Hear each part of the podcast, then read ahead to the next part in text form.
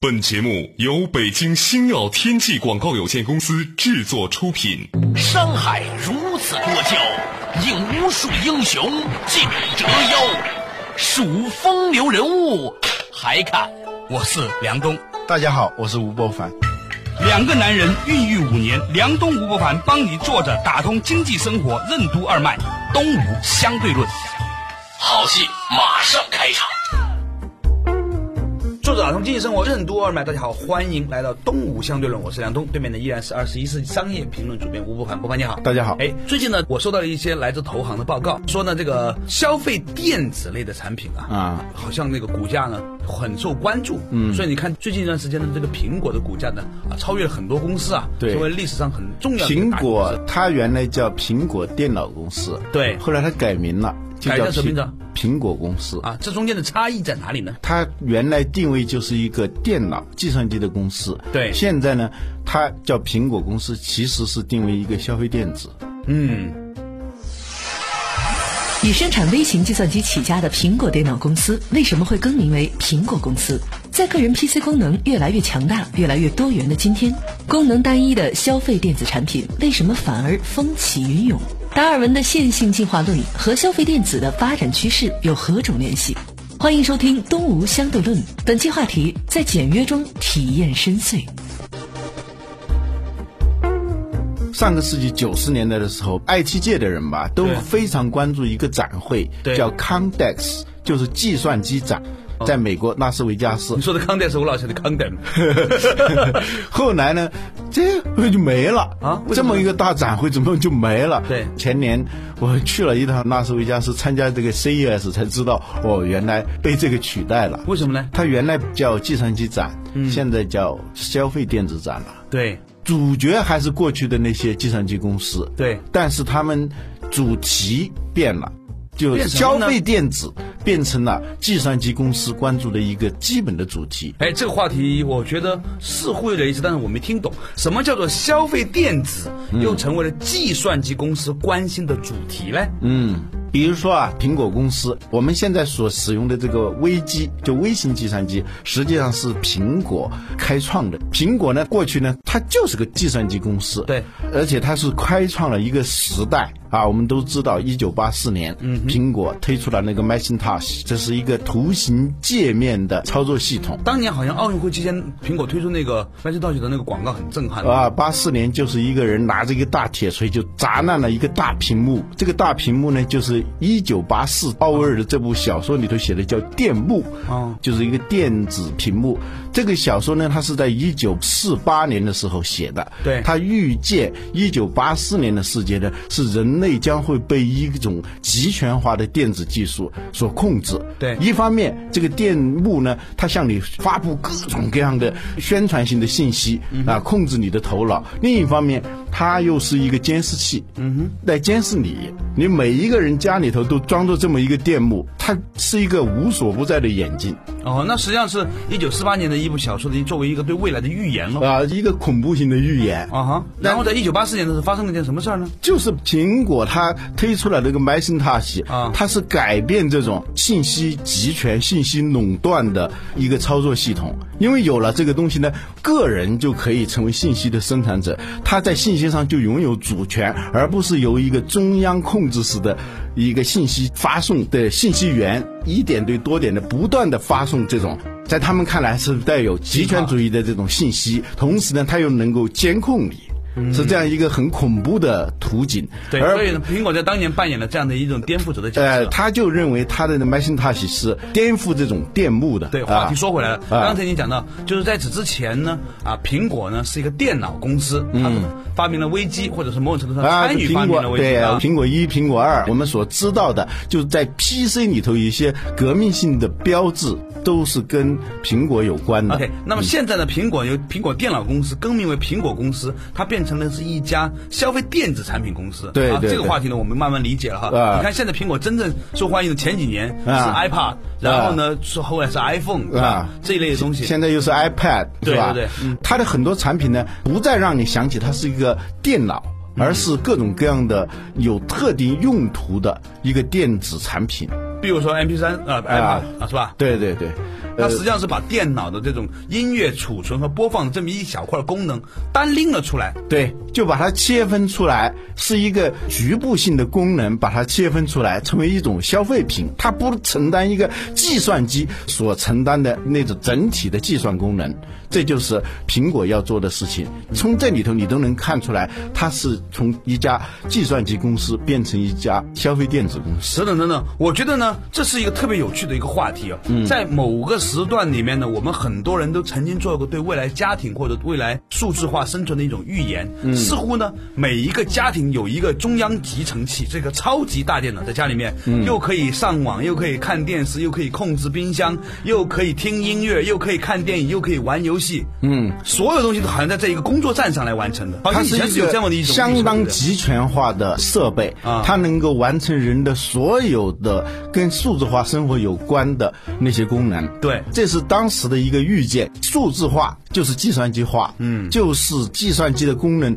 越来越。多样嗯越来越集成，变成了一个变甚至成家里面的电灯、电话全都是靠它控制。是吧对对对，现在还在讲什么三网合一啊，都是一个万流归宗的这样一个思维。对啊，就所有的，不管你是什么东西，都会集成在一个产品上头。对，但是呃现在我们呃看到一种完全相反的一种潮流。对，过去呢是这种数字化瑞士军刀这种思维。对瑞士军刀我们知道是怎么回事，是吧？要把所有的功能集成在那个上头，你要干什么都可以。对有一段时间我是很欣赏、很认同这样一种理念的。对将来就是一个数字化瑞士军刀的时代。对但后来我在想，尽管瑞士军刀大家都知道，而且很多人都有瑞士军刀，为什么家里头还个人在使用很多很多的各种各样的刀子？它是单一功能的，嗯对嗯裁纸刀啊、餐刀啊、菜刀啊，对等等，所有这些功能非常单一的，它怎么还有那么大的市场？对啊在消费电子领域，我们发现了这样一个现象。刚才您说的那苹果的这些 iPod 是吧？嗯，还有 iTouch，亚马逊推的这个 Kindle Kindle，还有我们中国的这个汉王，对都是一个功能相当单一的，不是一个就是什么都能干的，它只能干一件事情的。还有 We 是吧？对二零零七年的世界三大创新之一。是吧？是 We 任天堂推出的一款游戏机。对这个游戏机呢，过去认为家里有电脑单就纯的游戏机公司啊，啊是没有什么发展前途的。对因为随着计算机的计算功能越来越强大，你单纯的做一个游戏机，游戏的功能会被电脑收编了。那么你作为一个单独的生产游戏设备的一个公司，你也会消失，是对这样一种预见。对可是呢，在零七年任天堂推出这个 w 的时候，一下子就狂卖。你发现没有，它这个游戏机啊，它跟别的游戏还不一样，在游戏机里头也是相当细分的，它是主打运动，嗯哼，嗯它叫 We Sport，、是吧？主要是用来打网球、保龄球，对这么一个设备，跟电脑无论从外形还是说它的功能，它已经差得很远了。嗯尽管它的技术还是数字化的技术，嗯哼，不管是 We 还是这个电子书，还是 Apple 等等，我们都发现了这种反集权化的、反集成化的倾向。我觉得很有意思哈，就是说，其实那种集成化的道路现在还在有，嗯还有很多的公司还在很努力的，比如说生产电视机的公司，都恨不得让自己成为家里面的电脑终端、嗯啊三网合一的终端，对不对？对这个潮流也在有。而另外一方面就是说，合与分的潮流似乎是在同时进行一的，种逆流，一种对潜藏的潜流，又是一股逆流。反集成化的这个现象，我们注意到这个趋势非常强大，对对对不是说是单个的现象啊，请允许我在这里插一点点小小的这个道听途说的故事啊。前两天呢，我有个朋友啊，他跑去武当山见了一个道长，这个道长呢叫祝华英道长啊。据说呢，这个人呢打坐的时候呢，看到了自己的经络，就是往里看，嗯，看到自己经络。他说他看到的经络呢，那个气的运动啊，并不是单向的，嗯是同时有一个气在从上往下走的时候，在与之相对应的那个经络呢，还有一个从下往上走的一条气，嗯，就这两股力是永远在同时相反方向在走，嗯，这个形成了这个所谓的经络的这种互动效应，嗯，所以呢，我觉得这个事情呢很有比喻性，啊和我们刚才讲到的任何一个事情，在它一边集权的过程里面，它一啊定有另外一种分权的这种动力在，啊，那书法里头讲一个欲左还右，对就你那个运笔的时候啊，你从左到右写的时候啊，对啊好的书法它一定是能够感受到有一股从右到左的力。哦，真的吗？那个竖，嗯，写一竖的时候，你一定要感觉到它不是单向的从上到下的，而是说在这一竖里头，既看到从上到下的一股力，也同时能感觉到从下到上的一股力，这才是有张力的。好的书法，你仔细看，甚至一撇里头，它的一股回回的收的那种力，对一横里头往左收的那种力，那对才是对对好的书法。对这种逆流啊，我突然想起我在大学时候曾经接触过一种理论，它叫反达尔文的线性进化理论。嗯哼，什么叫线性进化呢？就是把生物界整个进化过程描述为一个单向的、有序列的、线性的一个结构。比如说，当你看到鸭嘴兽的时候，马上就会把鸭嘴兽放到这个进化序列里头。哦，它是介于卵生动物和哺乳类动物之间的啊，它还没有进化完成的，是这样一种生物。对，问题就在于鸭嘴兽不再进化成哺乳动物了。对它就是鸭嘴兽，所以呢，后来就产生了一种反线性进化论的一种理论。因为线性进化论在本质上，它是一种相当欧洲中心论的、相当极权主义的一种文化理念。嗯，为什么这么说呢？因为所有的文明形态一定是有从低级到高级的，那么欧洲是在最前头的。你哪个民族、哪种文化，你就在这个线性进化里头属于见在过路上了呃，在路上啊，啊在进化中的啊，尚未完成的这样一种啊发展中嘛，发展 中嘛，就是对啊这样就是无形当中它就反文化多元论，反价值多元论。对，他认为只有终点或者说现在跑在最前面的，才代表着一种比较先进的一种结构，是吧？嗯，这种看似好像很有道理的东西，它里头都包含着一种呃文化沙文主义，呃文化霸沙权主义，对对对霸权主义和沙文主义的东西。对在我觉得技术里头其实也是这样。对，到底在这个技术里面是怎样的呢？啊，我们稍事休息一下，马上继续回来东吴相对论。拥有万能瑞士军刀的人，为什么还会购买单一功能的刀具？成本低廉，使用方便，走时精准的电子表为什么没能取代机械表？生活的逻辑为什么往往和技术的逻辑背道而驰？人们为什么会趋于追求功能属性之上的体验属性？欢迎继续收听《东吴相对论》，本期话题在简约中体验深邃。梁东吴不凡帮你坐着打通经济生活任督二脉，东吴相对论。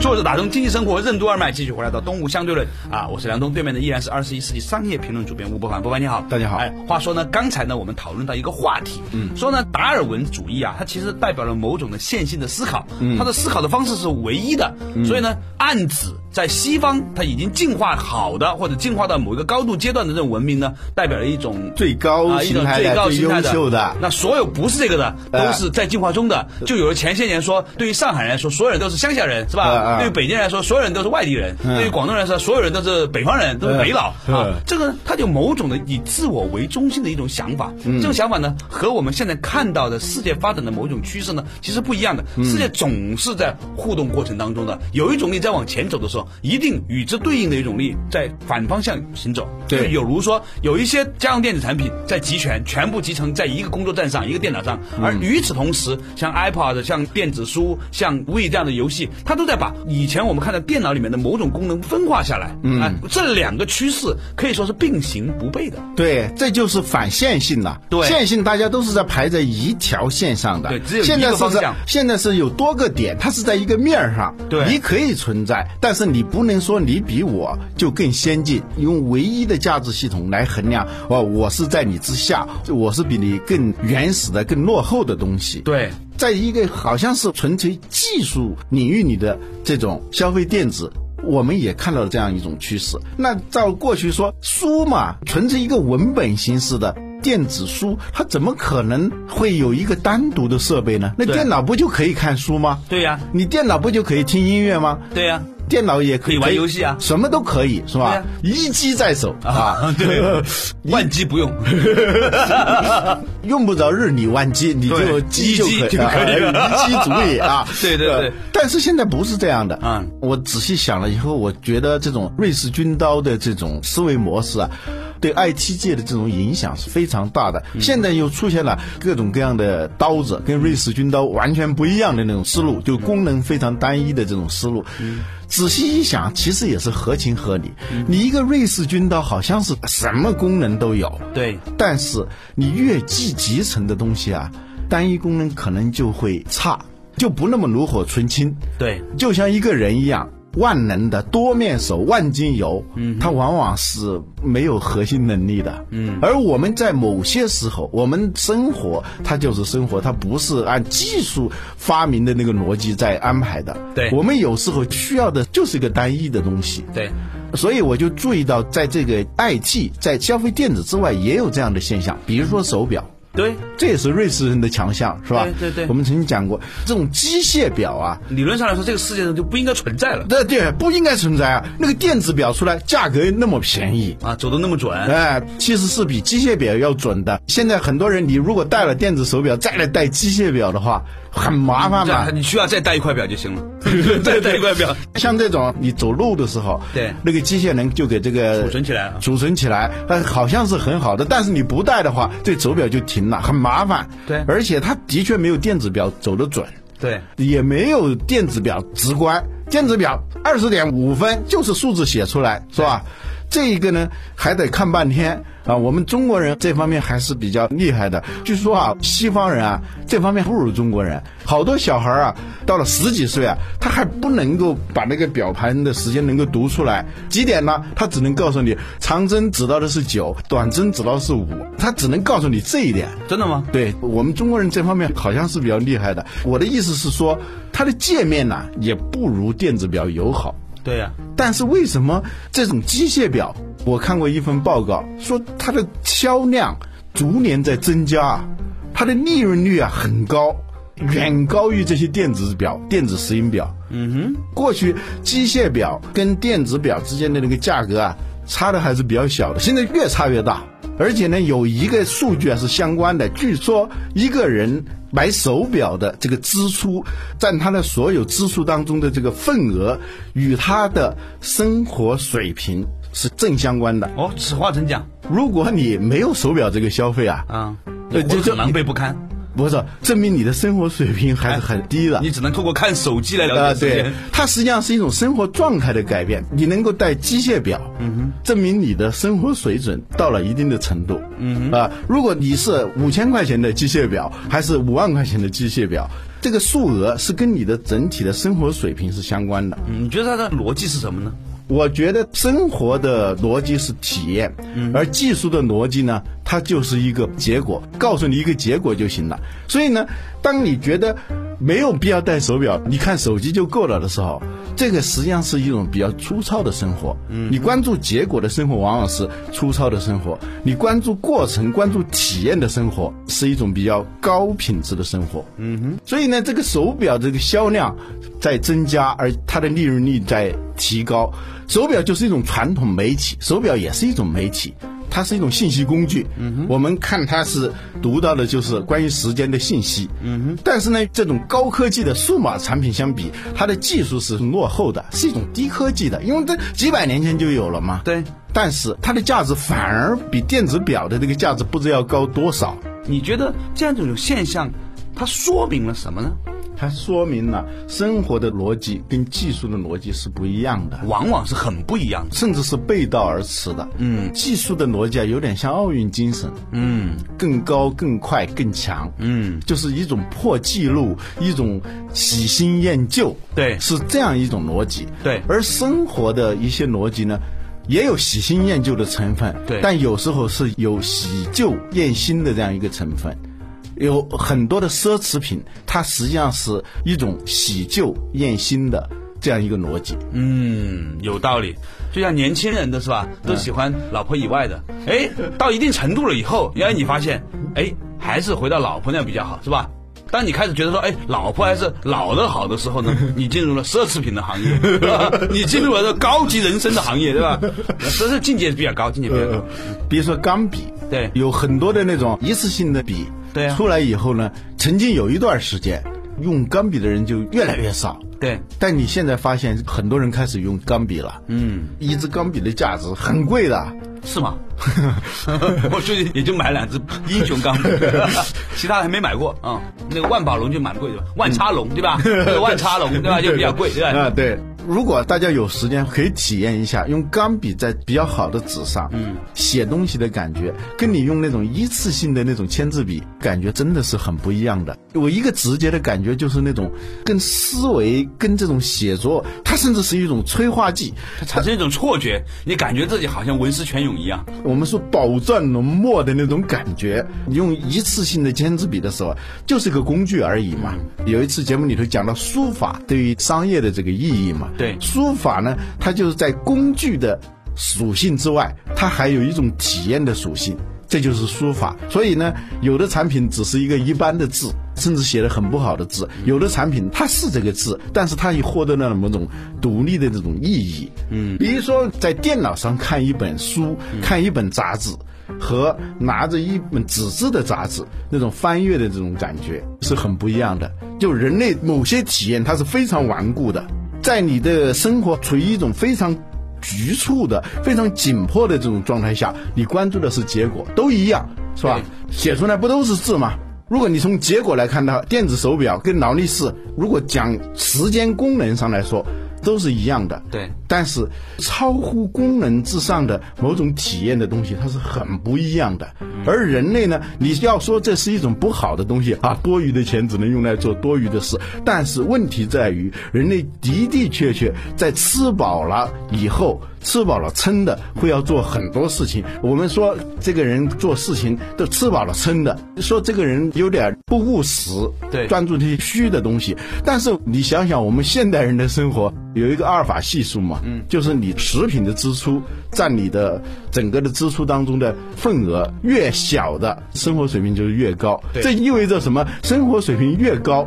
就是越更多的精力和财富都用在做那些吃饱了撑的那些事情上头。这样我们回过来说了有点远了，对，为什么会出现电子书？对为什么会出现胃这样的游戏机？比如说你玩过胃啊你知道它不是一种普通的游戏。过去呢，玩游戏基本上是用脑和用手，嗯用这样手指，主要是一个手指的运动。对而胃呢，它把这个游戏的定义啊扩展了，变成一种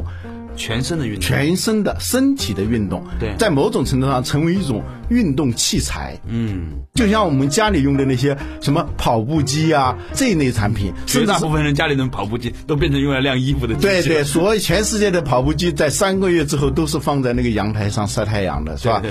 game 这个词啊，本来